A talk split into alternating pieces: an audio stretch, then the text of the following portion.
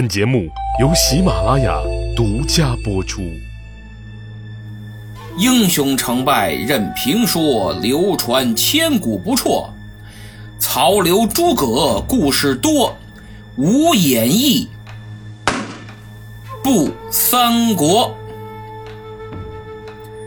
书接前文，上次说到，张绣归降了曹操，曹丞相就起了招降刘表的念头。贾诩建议派孔融前去，而孔融则发扬了让梨的光荣传统，举荐了好友祢衡。二人正在商议之时，被刘备打发回来的朱灵、陆昭二将回来报道。曹操得知刘备这是不回来了，于是火冒三丈。一旁的荀彧赶紧上前说道：“丞相无忧，某有一计可除刘备。”哦，先生何计？教我。荀彧一笑，呵呵，现在咱们和刘备都没撕破脸。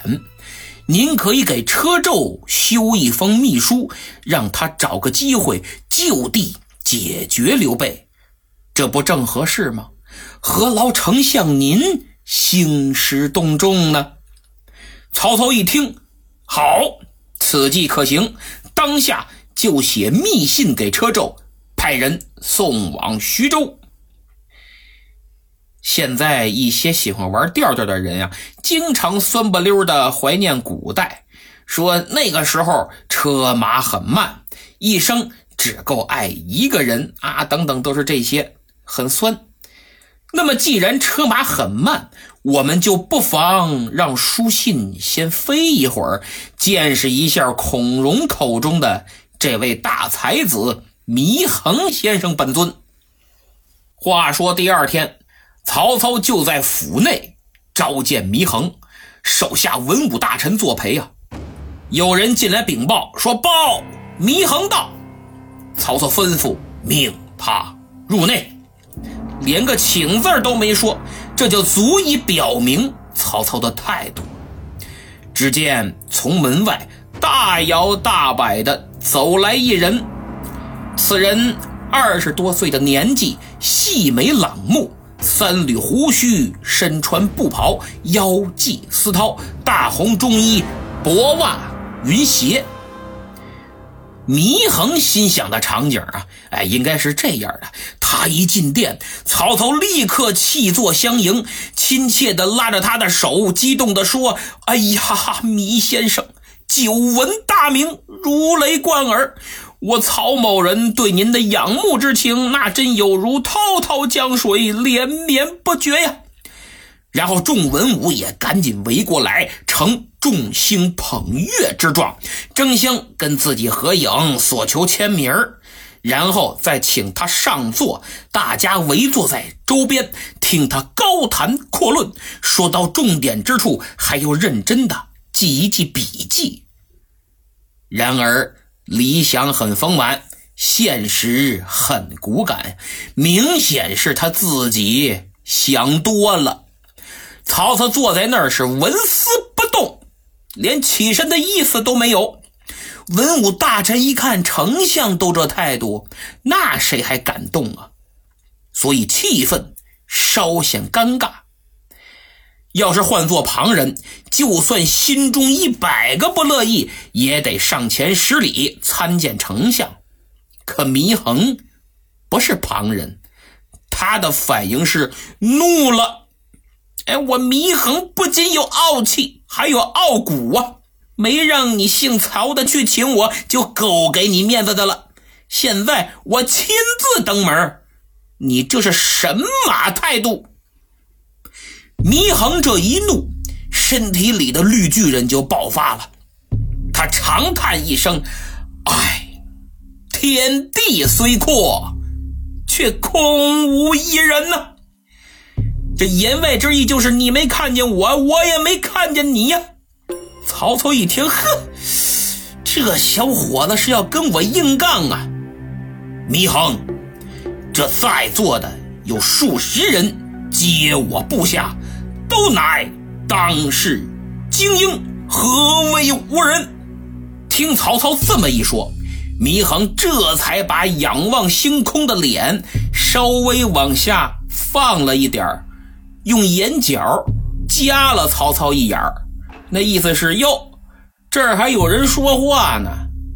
他满脸不屑地说道：“我祢正平，愿闻其详。”曹操是真有点上火呀，心想那就让你见识一下我手下的能臣志士，借机打压打压你的嚣张气焰。他用手一指荀彧、刘烨、郭嘉、荀攸等众谋士，挨个做了介绍，然后说：“他们都是我的智囊，跻身致远，虽萧何、陈平不及也。”萧何、陈平，那是西汉开国的功臣，那意思是他俩呀赶不上我手下这几位。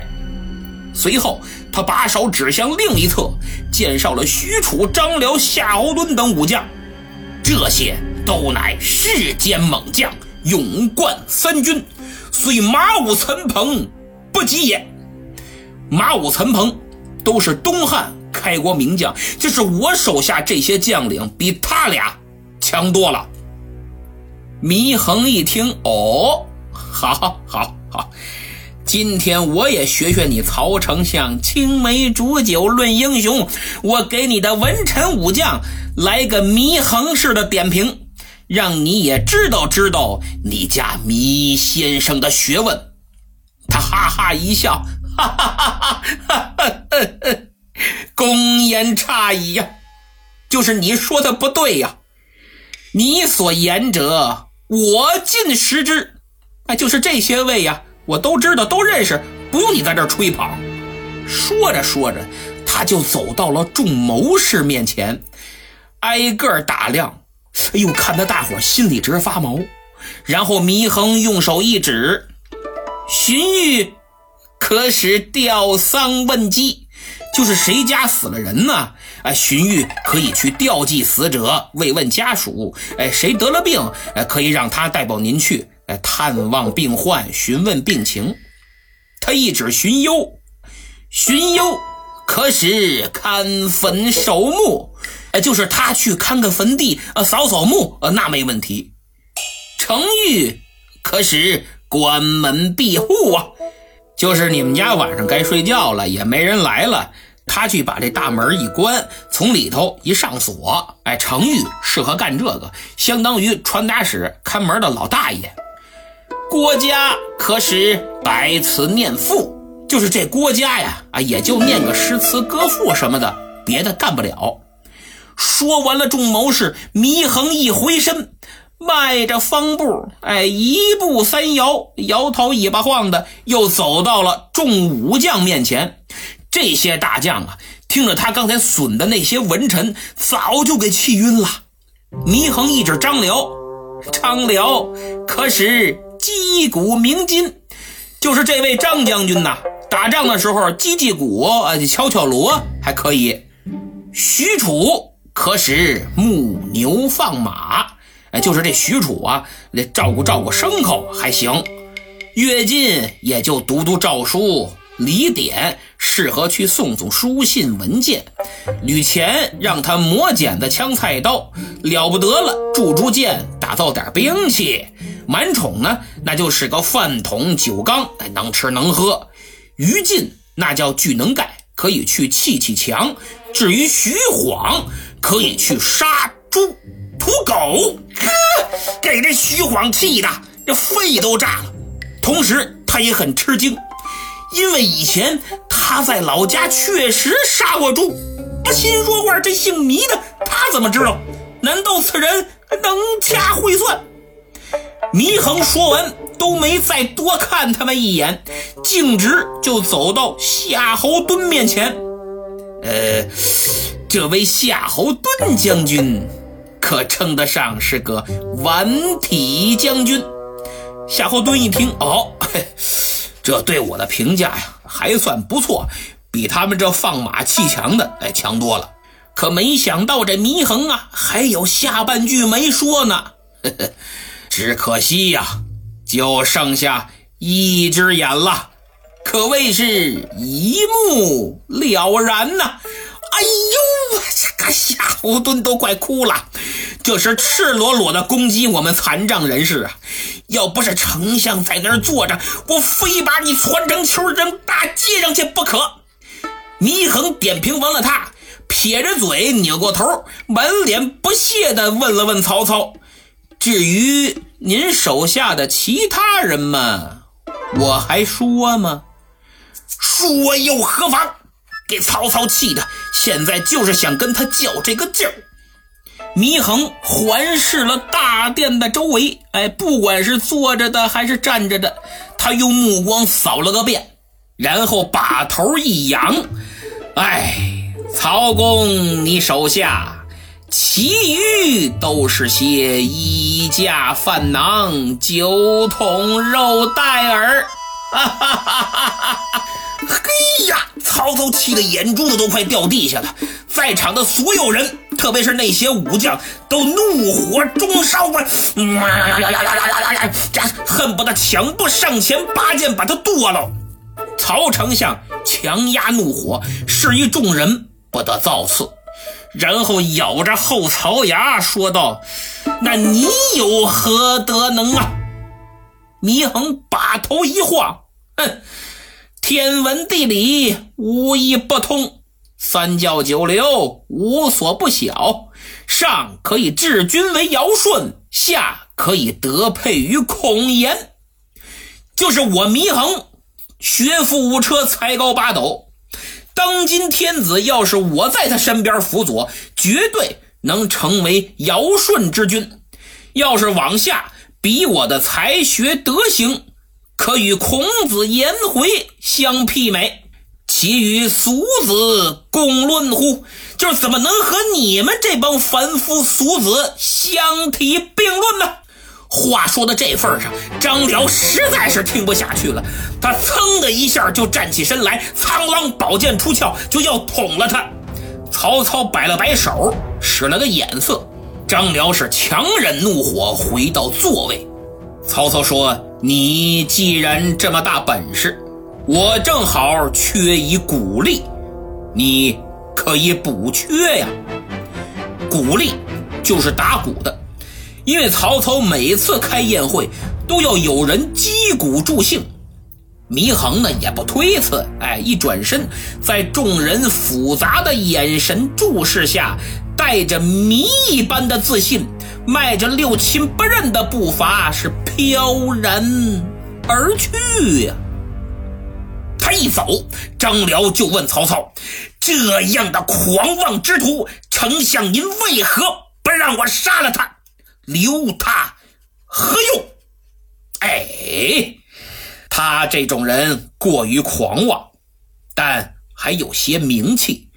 我若杀了他，容易落个不容纳贤士的名声。既然他自以为能，还不如留着他当个鼓励，也好羞辱羞辱啊！可一贯精明的曹丞相，这回。还真是错打了算盘，因为祢衡接下来的举动，让他明白了什么叫只有你想不到，没有他做不到啊。第二天，曹操在府中摆酒设席，宴请朝中文武大臣。酒过三巡，曹操吩咐鼓励上前击鼓，以助酒兴。按照规定。古励必须穿着新衣上殿，以示郑重。就好比今天您要去参加个什么晚宴，人家在请柬上都会注明适宜着正装出席。哎，这是一个道理，这也是一种礼貌。你大背心大裤衩的，还是比较适合路边的大排档。这祢衡一上殿呢，大家就都傻眼了。就见他穿了一身旧衣服，不光旧，上边还补丁罗补丁，而且这补丁的颜色呀，那真是赤橙黄绿青蓝紫啊，啥颜色都有，格外扎眼。他呢，倒是很坦然，丝毫不顾及众人的目光，面无表情，抡起鼓槌就演奏了一曲《渔阳三抓》。哎呦，这个好听啊！演奏的是真棒，音节舒妙，渊渊有金石之声，把大家直敲的是心涌气躁，更有人眼泪忍不住的夺眶而出。这首古曲我也没听过，据说和嵇康的《广陵散》一样，早已失传，成为了传说中的绝响。可是问题来了。你说人家曹丞相大宴群臣，本来就是聚餐酒会，哎，非常高兴的事儿，大家都喝的兴头上，让你来助兴，结果你穿成这样不说，上来敲了一曲，还让人心里难受的直掉眼泪。你说你这不是砸场子，这是什么？这时候有人忽然厉声说道：“大胆祢衡，竟敢就一击鼓，成何体统？” 嘿，这不说还好，一听有人呵斥，祢衡从容的放下了鼓槌伸手唰就把腰间丝绦的扣给解开了，然后就开始脱衣服啊！在场的大臣全都看呆了，酒也不喝了，鸦雀无声。为什么？都吓坏了，这成何体统啊！就见祢衡。旁若无人的脱了个光光溜溜，裸体而立，浑身尽露啊！别说在那个礼仪森严的年代，就是放在今天，大庭广众之下，谁能干出这么不要脸、有伤风化的事儿啊？倪先生丝毫不在乎，哎，他要裸体击鼓。曹操的宴会彻头彻尾的。变成了他表演行为艺术的舞台，但如果你责怪他抢戏，他一定会委屈地说：“我抢戏了，那可不，我抢戏了，我连脸都不要了，拿什么抢戏？”面对祢衡近乎疯狂而又不要脸的表演呀，曹操大怒，斥问道：“庙堂之上，何太无礼啊！”按说这曹丞相一发怒可了不得，但祢衡不慌不忙，更没有丝毫的害怕。他用手一指曹操：“你欺君罔上，才为无礼。我脱衣显露的是我的清白身躯。”曹操一听你清白，那谁是污浊之人？祢衡一阵冷笑：“呵呵呵呵。”不要问了，这污浊之人就是你，曹丞相。嗯，曹操一生气就来劲了，就非得听听他怎么说。何以见得我曹某污浊？这是我哪点魂呢？你说说看。祢衡是真不客气，开口就骂呀！哼，好，你听了。你不识愚贤，是眼拙也，就是你眼睛是混的，谁好谁坏你分不清。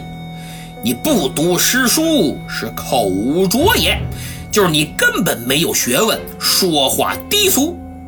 不纳忠言，是耳拙也，给你进忠言，你听不进去。不通古今，是身拙也，就是你什么都不懂，不容诸侯。是附着也，你度量狭窄，容不下人；常怀篡逆，是心浊也。你曹操早就想篡位了，你心都黑了你呀！我祢衡乃天下名士，这么大才学，你却用错苦力，欲成王霸之业，而如此轻人也。你既然想成就霸业，却为何如此轻视我呀？这就是著名的糜正平裸衣骂贼。传统京剧《击鼓骂曹》讲述的就是这段故事。不过平心而论，我真不知道祢衡这从里到外、从上到下的污浊理论是从哪儿得来的，似乎哪一条也跟曹操对不上号。估计重点就是最后两句，哎，反正你不重用我这个大能人，你就是污浊之人，真是彻底无语。祢衡的行为就吓坏了坐在酒席上的孔融。孔融心说：“哎呦喂，你这兄弟，这不是坑哥哥吗？啊，我又跟皇帝上表，又跟丞相电话的，把你夸的跟朵花似的。您上来劈头盖脸的就把曹操骂的一无是处。回头曹丞相一发火，我不也得跟着你吃瓜烂吗？”想到这儿，孔融赶紧上前劝解曹操：“呃，丞相，这祢衡啊。”胡言乱语，亮其并无真才实学，估计精神还有点问题。之前都是我看走眼了，您别跟他一般见识，就把他轰出去得了。曹操一听，嗯，不能。哎呀，祢衡博学多才，我要派他出使荆州，劝降刘表，想必马到。成功。祢衡一听让我去荆州，哼，不去。哎，猪八戒摆手不伺候。该用我的时候你轻视我，等我给你惹急眼了，你想再用我呀？晚了，没门可这个时候就由不得祢衡了。曹操派了几个武士架着他，让他出使荆州。嘿，使者做到这份上，也算是蝎子拉屎。独一份呐！临行那天，许都郊外的长亭，荀彧率众谋士奉丞相之命前来送行，名为送行，实则来羞辱一下祢衡，报前日之仇啊！等祢衡来了，下马走进长亭，一看，就见众谋士正襟危坐，闭目养神。也不知道是练瑜伽呢，还是打坐冥想呢，反正都不理他，视祢衡如空气呀。祢衡转了一圈，突然是嚎啕大哭，哎呦，哭的这个伤心呐！大伙吓一跳，怎么了？这是？荀彧就赶紧问啊，你因何痛哭啊？祢衡长叹一声，唉，我行走在一片死人堆里。怎能不悲伤呢？众人一听，哎呀，可恼，都急了。荀彧用手一指：“大胆！你这狂徒！我等若都是死人，那你就是个无头狂鬼！”哈哈哈哈哈！祢衡笑了笑：“我乃大汉臣子，强过你们这些草贼的走狗，岂能无头？” 大家是义愤填膺，甚至高声叫喊，让荀彧杀了他。荀彧摆了摆手，哼，此等鼠雀之辈，何足无刀？就是他，就是那老鼠，就是麻雀，杀他都玷污咱们的刀。祢衡一听，怎么着？我是鼠雀？哼，哎呀，就算我是鼠雀，可我还有点人性。不像尔等，只能算是果虫之辈。果虫就是细腰蜂啊，因为这帮谋士都是体型消瘦，这句细腰蜂可谓是骂得非常形象，直戳大伙的肺管子呀。这场长亭外古道边的送别，连不欢而散都谈不上，只能说双方都是恨恨而走。后文虽有诸葛亮在江东舌战群儒，但诸位别忘了，这位祢衡先生算是开了骂战群儒的先河呀。就这样，祢衡踏上了去往荆州的路途。然而，令他意想不到的是，这将是他的不。归之路。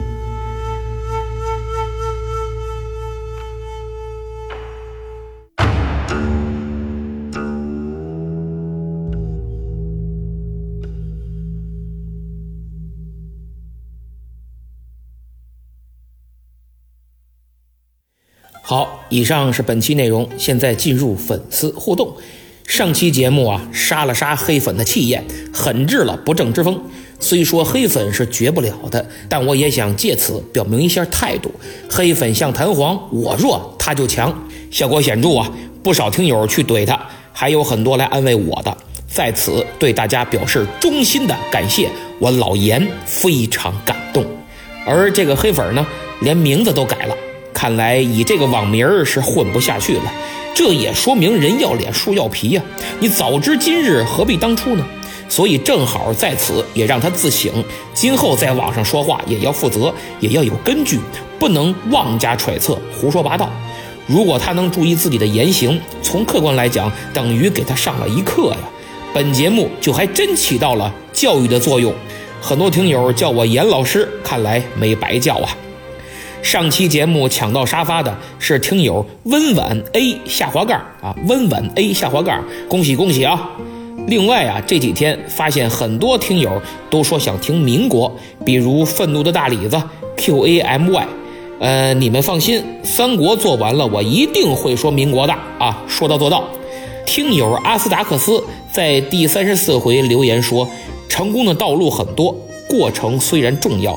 但结果论成败的世界里，能走到最后的人就是牛人。刘备的仁义，曹操的用人，孙权的权衡，都是成功后的总结。曹操真英雄，敢说敢做。这位听友总结的不错，成功者都有其过人之处，也具有共同点。比如曹操、刘备、孙权的共同点就是智慧、人品、眼光、胆略和魄力。而我们普通人想在自己的人生中占领先机、获得成功，同样这五点也不可或缺。如果缺乏智慧，只能望山跑死马，非常盲目；缺乏眼光，就会错判局势，不会用人；胆略不足，就会错失良机；没有魄力，就会被困难打倒。如果你人品不行，不仅机会绕着你，连人都躲着你，自己单打独斗还成功个毛线呀！所以最基本的就是人品。那么下面一个听友啊，主动要求露脸儿，他叫姓吕名云字梦起，姓吕名云字梦起。上期节目留言说，哈哈哈，主播太可爱了，竟然和黑粉吵起来了。黑粉处处有，何必太执拗？视而不见即可。不过主播提到的两个节目《深夜小茶馆》《怪哉》，我都听。在我这儿，您和派哥还有老道堪称西马三杰，支持你继续努力，不催更，天冷加衣，注意保暖。老话说，保暖才能思外爱恩遇嘛。赌我，赌我。嘿，这位朋友一看性格就非常开朗，哎，我是特别喜欢和这样人打交道，你感觉舒服。不过呢，我可没法跟人家杨派和老道比，人家那是大神级的人物，我才刚起步啊，就算是个小学生。杨派的说学逗唱，老道的娓娓道来，都胜我千百倍啊！啊，你看那杨派就是。奇闻说今古，西厢画鬼狐。欢迎来到深夜小茶馆，我是主播杨派。你看，张嘴咱就来，是吧？人家老道呢，那是大露露在美国啊，省钱小助手，嘿，我都记得，期期我都听。这二位真是我的偶像，以后啊，我会继续向人家好好学习的。那么上次节目我推荐了西马精品国馆原创的静心手抄经套装，我看有好几个买的啊。那么这回我再推荐一个手抄经礼盒，还是西马精品国馆原创啊，一百二十八元，里面心经有十本，分别是康熙、乾隆、欧阳修、赵孟頫等十大名家的笔体，然后里边还有笔墨砚。那么抄完以后呢，你可以在寺院恭敬的焚化，更可以送人祈福，特别是送老人、送长辈。这不年底了吗？你送东西之外，送点诚心祝福，更能体现孝心敬意。大家可以点击节目购物车图标前去查看，也可以从我的主播主页点击店铺进行浏览。好，这期就到这儿，咱们下次再见。